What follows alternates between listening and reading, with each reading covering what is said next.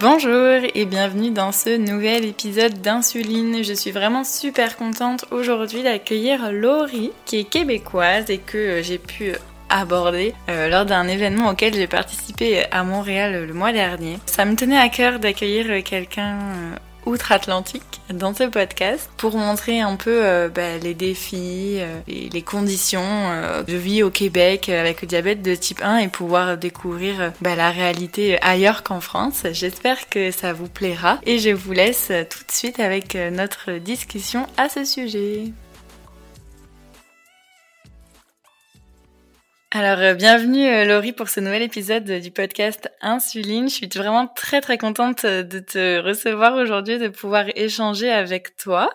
Est-ce que tu pourrais tout d'abord commencer par te présenter et présenter un petit peu ton histoire avec le diabète de type 1 oui, donc ben je m'appelle Laurie Lépine. j'ai présentement 20 ans, bientôt 21 et j'ai été diagnostiquée du diabète de type 1 quand j'avais 13 ans. Donc j'étais en sixième année à l'école, juste avant d'entrer à l'école euh, secondaire euh, au Canada. Et euh, c'est ça, ça a été quand même assez difficile pour moi à cet âge-là. Je connaissais personne qui avait le diabète de type 1. Mm-hmm. Il y a personne dans ma famille qui en a, personne dans mon entourage. Et j'avais une phobie très, très, très, très, très intense des piqûres. Donc, euh, ça m'a pris beaucoup de temps euh, avec euh, des rendez-vous en psychologie, beaucoup de pratiques avant d'accepter les piqûres littéralement sans faire de crise à chaque fois. Donc, ça, ça a été quand même assez intense. Je passé quand même assez vite euh, à la pompe à insuline un an après et depuis euh, je suis à la pompe à insuline et ça fait quelques années, je pourrais dire euh, un quatre ans, un bon quatre ans que je suis avec aussi des moniteurs continus pour la glycémie. Donc ça, ça m'aide beaucoup aussi. Tu m'étonnes, mon Dieu, les aiguilles. En effet, si tu faisais des crises à chaque fois, ça devrait vraiment pas être euh, une partie de plaisir. Oh, non, je pleurais, puis ça pouvait prendre parfois une heure chaque piqûre que tu me la fasses. Donc c'était non, c'était pas agréable. Ouais. Ah Autant pour moi que mes parents. C'est sûr. Donc, avant de rentrer un peu dans le vif du sujet, est-ce que tu pourrais euh, bah, décrire un peu une journée type euh, dans tes baskets et celle de ton diabète aujourd'hui? Euh, aujourd'hui, ben en fait, je suis euh, allée euh, au travail à la piscine. Donc ce matin, je me lève quand même assez tôt et je regarde directement ma glycémie. C'est ça, je suis avec la pompe aussi T-Slim, donc ça me permet quand même d'avoir une certaine gestion de la glycémie pendant la nuit parce qu'il y a comme le, je me rappelle pas comment ça s'appelle. T'as le contrôle IQ. C'est ça, exactement. Contrôle IQ, je me rappelais pas si c'était basal IQ ou contrôle IQ. Mais contrôle IQ, puis euh, ça me permet d'avoir une assez bonne glycémie pendant la nuit. Euh, donc, euh, directement après m'être réveillée, je mange, je m'en vais au travail. Puis au travail, ça peut être quand même difficile parce que, en fait, la pompe T-Slim n'est pas waterproof et uh-huh. seulement water resistant. Donc, il faut que je l'enlève pour donner mes cours de natation. Donc, ça me prend quand même beaucoup de gestion pendant la journée c'est ça. C'est euh, c'est vraiment euh, du euh, je mets ma pompe, je la remets. donc, si je l'enlève, je la remets. Puis avant, j'avais l'autre pompe Medtronic, mais c'est ça, là, avec la nouvelle technologie de T-Slim, j'ai, j'ai changé même si elle n'était pas waterproof. Ouais, ouais j'ai la même, j'avoue que je suis bien contente. ouais, c'est vraiment cool. et, et ouais, t'arrives à gérer du coup les glycémies en n'ayant pas forcément ta pompe sur toi tout le temps et tout? Ouais, ben j'y arrive. C'est nouveau pour moi parce que ça fait même pas un an que j'ai la T-Slim. Euh, puis c'est la le premier été en fait complet que je donne des cours de euh, à chaque jour et ça pour euh, plusieurs heures de suite. Ça va quand même assez bien. Euh, je la mets pendant quelques minutes entre chaque cours, qui sont environ de une heure. Puis je regarde mon taux de sucre, je me donne une correction d'insuline si j'en ai besoin, je me prends, je prends du sucre si j'en ai besoin. Puis c'est ça. Pour vrai, à date, c'est pas si pire. C'est sûr que j'ai des hauts, des bas, mais ça arrive à chaque jour. ouais, c'est sûr. Avec ou sans piscine, il y a des hauts et des bas de façon. Exactement. je pense que c'est tout une journée typique. Ok, cool. Et donc alors je t'ai euh, je t'ai rencontré slash abordé euh, pendant un mhm. événement euh, qui s'est déroulé à, à Montréal, événement donc dont l'objectif est de lever des fonds Canada pour mhm. soutenir les recherches sur le diabète de type 1, si je ne dis pas de bêtises. Et toi, tu étais la porte-parole de l'événement à Montréal. Est-ce que tu pourrais nous en parler un peu? Oui, donc euh, en fait, la marche de la FRDJ, donc la fondation, euh, je la fais depuis 2013, littéralement. Euh, l'été après mon diagnostic, on s'est mis là-dedans. C'est vraiment un événement qui est rassembleur pour les familles. On ramasse des fonds tous ensemble pour non seulement la recherche pour une possible guérison, mais aussi pour de la recherche pour financer euh, tout ce qui est euh, nouvelle technologie, donc par exemple la technologie euh, de la pompe insuline T-Slim, mais ça vient entre autres de toute cette recherche-là. Puis ils permettent justement tout ce qui est pancréas artificiel ou, guérison. C'est ça. Donc, je, contribue avec eux depuis que je suis toute petite. J'adore ça chaque année et c'était la première année que j'ai vraiment été plus ambassadrice de la marche j'ai beaucoup aimé ça. C'était un super bel euh, événement, mais c'est sûr, avec la COVID, on a, je sens que j'ai vu un petit peu moins de monde euh, que les autres années, mais euh, ça a été super cool. et, et, donc, c'est pas forcément qu'à Montréal, c'est ça? Je crois qu'il y en avait eu d'autres à travers le Canada, non? Oui, il y en a plusieurs et je connais même pas le, le chiffre, mais il y en avait quelques-unes à, au Québec. juste au Québec, qui étaient plus petites, mais il y en avait des gros, de grosse envergure euh, partout au Canada. Euh, c'est vraiment euh, quelque chose qui est national. Puis la FRDJ, il y a FRDJ Canada, mais il y a FRDJ aussi aux États-Unis. Donc, je me rappelle pas si eux aussi avaient l'événement de la marche. Il me semble que oui, mais c'est quand même un événement qui est bien connu en Amérique du Nord. Je pense que la seule autre euh, fondation que j'ai entendue pour euh, le diabète qui faisait un événement, c'est pas euh, semblable, je pourrais dire, là, mais c'est une fondation pour les enfants diabétiques. Ça s'appelle Fred. Ils font une course, eux, puis en fait, c'est non seulement une fondation qui aide en fait les enfants qui sont diagnostiqués avec le diabète de type 1, mais aussi ils ont un camp de vacances pour les enfants diabétiques type 1 qui euh, puis ça finance aussi ce camp-là où que je suis déjà allée. C'est vraiment cool. Mais à part ces deux fondations-là, euh, j'ai pas connu de grosses levées de fonds euh, comme ça. Oui, non mais c'est génial. Puis moi j'ai vraiment adoré l'événement. C'était super chouette de voir euh, bah, le contexte outre-Atlantique, de découvrir un peu. C'était vraiment génial. Tu sais, tout le monde qui est venu avec ses, ses parents, son mhm. chien. C'était vraiment familial. J'ai adoré. ouais, c'est c'est vraiment un événement spécial qu'on a avec la FRDJ euh, au, au Canada. Et, euh, et, donc, est-ce qu'on peut parler un peu, euh, parce que moi, ça m'intéresse beaucoup de savoir, bah, du coup, les, les, conditions de vie avec le diabète de type 1, du moins au Québec. On va parler du Canada, mais au Québec. Donc, tu nous disais que tu étais sous injection au début, maintenant sous pompe, avec un mm-hmm. capteur. Comment tout ça s'est pris en charge? Est-ce que quel type de suivi t'as comme médecin ici mm-hmm. Euh, je dirais euh, pour euh, commencer que pour le suivi avec le médecin, avec l'endocrinologue, moi quand j'étais à l'hôpital pour les enfants, donc c'était à Sainte-Justine que ça s'appelle, j'avais quand même un suivi assez euh, précis et poussé, donc euh, aux trois mois. Puis je pense que la majorité de mes amis diabétiques aussi, c'était la même chose. Euh, la majorité sont suivis à Sainte-Justine ou à d'autres hôpitaux avec des cliniques spécialisées pour les enfants à travers le Québec. Donc, c'était des assez bons suivis à chaque trois mois. Euh, on prenait une hémoglobine glyquée, on allait voir le médecin et si on avait besoin, on allait voir aussi une nutritionniste euh, qui était euh, disponible. donc, c'était un bon suivi. rendu aux adultes, je dirais que c'est un petit peu plus lousse de, de ce que j'ai perçu.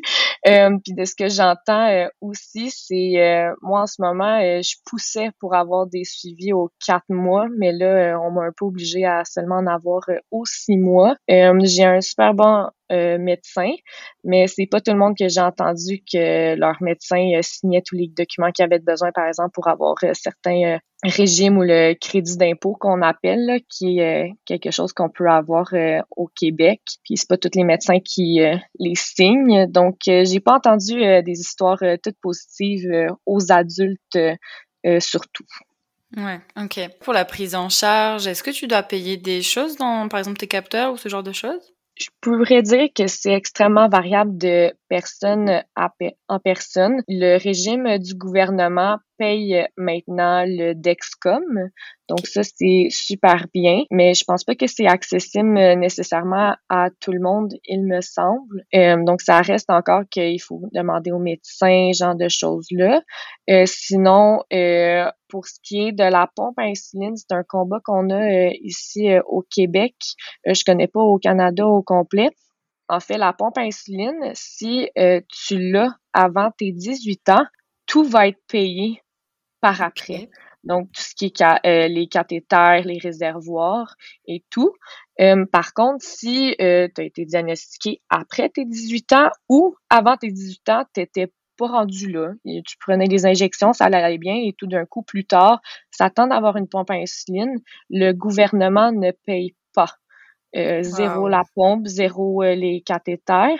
il y a extrêmement peu d'assurances privées qui euh, le payent. Quand je dis extrêmement peu, je pense qu'il y en a, c'est presque rien. Là. Donc, euh, c'est une bataille qu'on a euh, aujourd'hui au Québec. C'est un, un sujet très d'actualité en ce moment. Ouais. Ah, mais tu m'étonnes, c'est dingue. Enfin, c'est un peu, c'est une liberté de choix qu'au final, t'as pas mm. forcément. Exactement, c'est vraiment, c'est très injuste. moi, j'ai, j'ai eu la pompe à insuline euh, à mes 14 ans, donc euh, c'est couvert. Hmm. Mais j'ai j'ai des gens que je connais qui ont été diagnostiqués plus tard. Le diabète de type 1, c'est pas nécessairement diagnostiqué avant tes 18 ans. Il y en a plein de plus en plus qui sont diagnostiqués par après. Puis les gens qui étaient sous injection, qui étaient bien, puis tout d'un coup, il y a un changement dans leur vie. Ils en ont besoin de la pompe à insuline. Ils n'ont pas accès nécessairement. Ça coûte extrêmement cher. Il y en a qui essaient de la payer, mais c'est difficile. Ouais, c'est ça, hein, ouais. c'est fou. Et euh, tout ce qui est euh, discrimination, etc. Est-ce que tu penses, enfin, est-ce que vous en êtes beaucoup victime euh, au Québec? Tu me parlais tout à l'heure du crédit d'impôt. C'est le crédit d'impôt? Oui, en fait, le, crédit d'impôt, c'est en fait quelque chose qu'on peut avoir accès. il faut prouver que à chaque semaine ou à chaque... en fait, il faut prouver un 14 heures qu'on passe sur le diabète à chaque deux semaines, je pense, et ça va pas bien. Faudrait que j'aille euh, regarder là, mais euh, il faut prouver ça. Puis c'est pas tous les médecins après cette preuve-là qui vont signer pour qu'on ait accès à ce crédit d'impôt-là, qui est quand même euh, une assez bonne chose à avoir. Moi, j'ai la chance d'avoir un médecin qui me l'a signé après que je l'ai prouvé. Mais non, c'est tellement pas tout le monde. Je pense que c'est 14 heures à chaque deux semaines. tu, tu prouves que tu passes 14 heures à gérer, en fait, le diabète, c'est ça? Exactement, puis c'est pas toutes les actions reliées au diabète euh, qui sont qui peuvent être prises en compte. Ah ouais, c'est quoi par exemple? Je suis vraiment curieuse. Euh, par exemple, euh, il me semble que par, quand tu es en hypoglycémie, puis tu sais, il y a comme un 45 minutes par après de comme tu tu te reprends et puis tu peux pas faire nécessairement. Tu sais, ça, c'est pas nécessairement ça, ça passe pas. Il y a plein de petites choses comme ça. Euh, tu sais, tout ce qui est euh, je dois regarder ma glycémie, je dois me corriger, c'est pas euh, pris en compte. C'est vraiment les actions qui disent plus concrètes, là, genre je change mon cathéter, je prends ma glycémie. c'est des choses comme ça. Wow.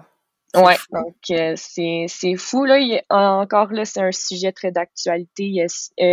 ça a été c'est pas encore en vigueur euh, partout au Québec, mais bientôt, toutes les personnes euh, qui sont simplement diabétiques, euh, qui ont le diagnostic, vont pouvoir y avoir accès, mais c'est pas partout encore mis en place.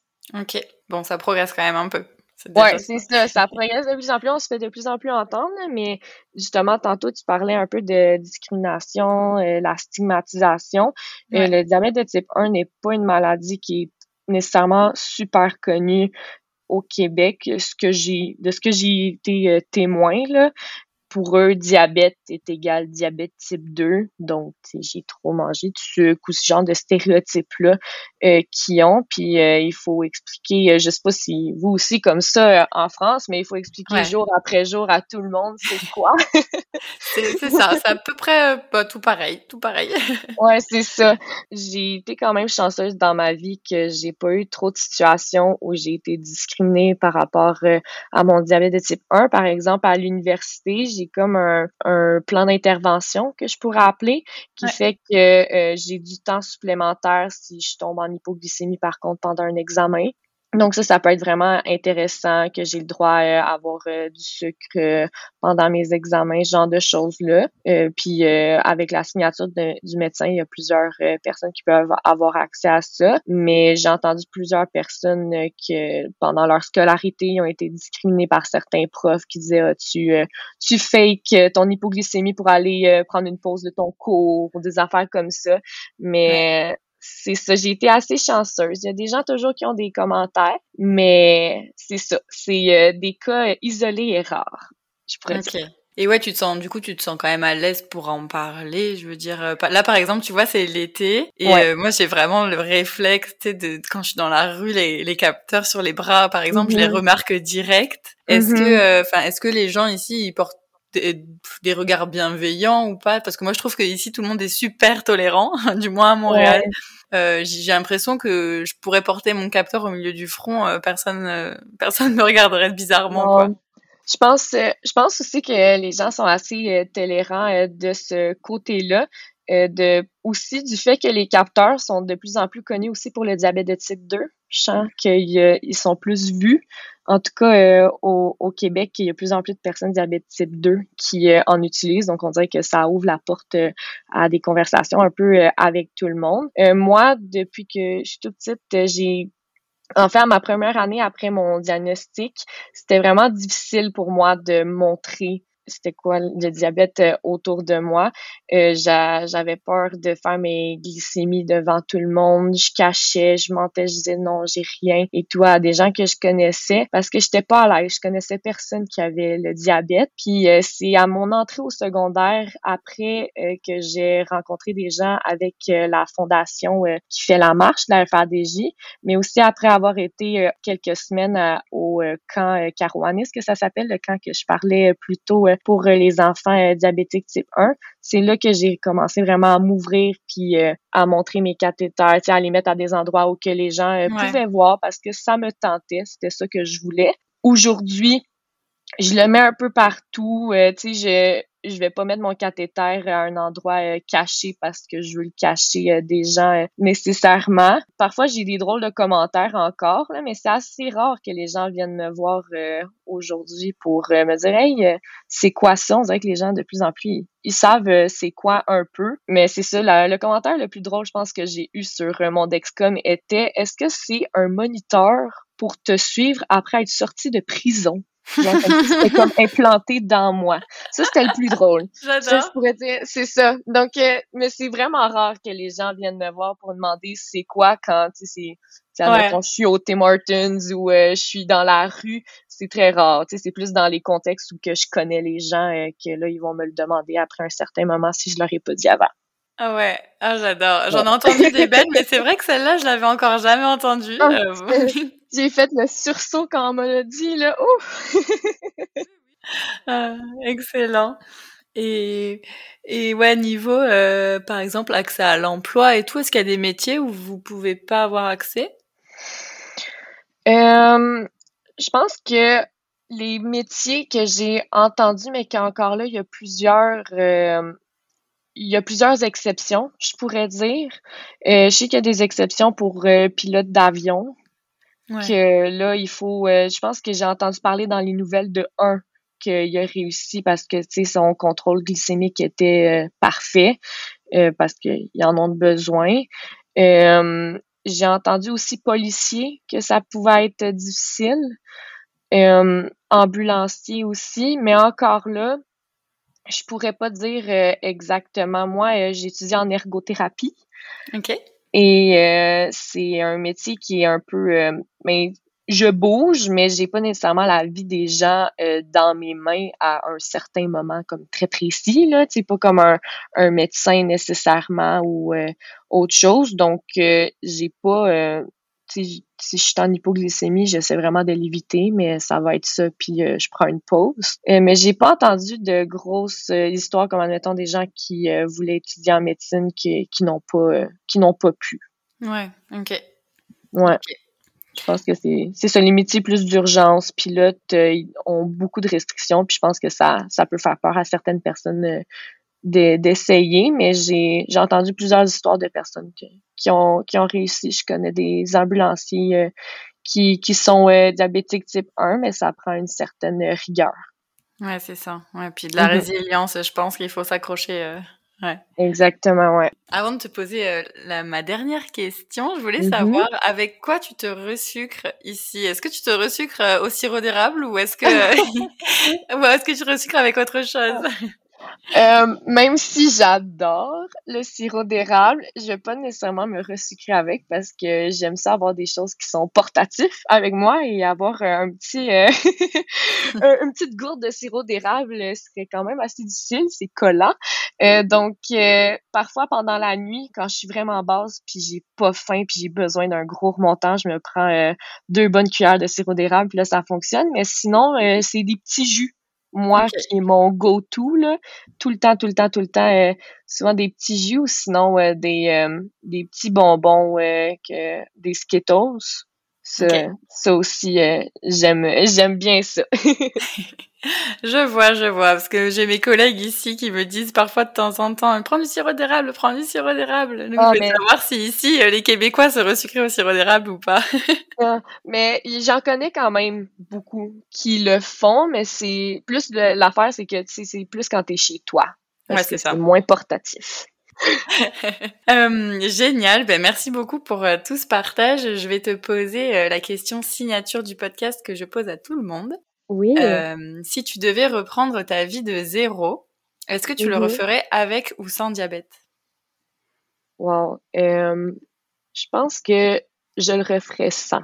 malgré toutes les super belles amitiés que j'ai créées, euh, les connaissances que j'ai eues, les expériences que j'ai eues, tout vaudrait plus qu'une vie sans le diabète de type 1, euh, le, la peur que parfois j'ai quand, quand je m'endors parce que moi, mon, quand je, mon taux de sucre il, euh, il baisse pendant la nuit, je me réveille pas.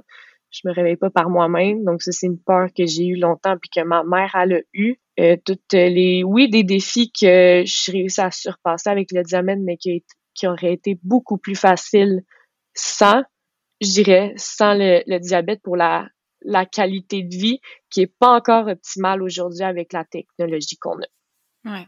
Ben, merci beaucoup pour ta réponse euh, honnête.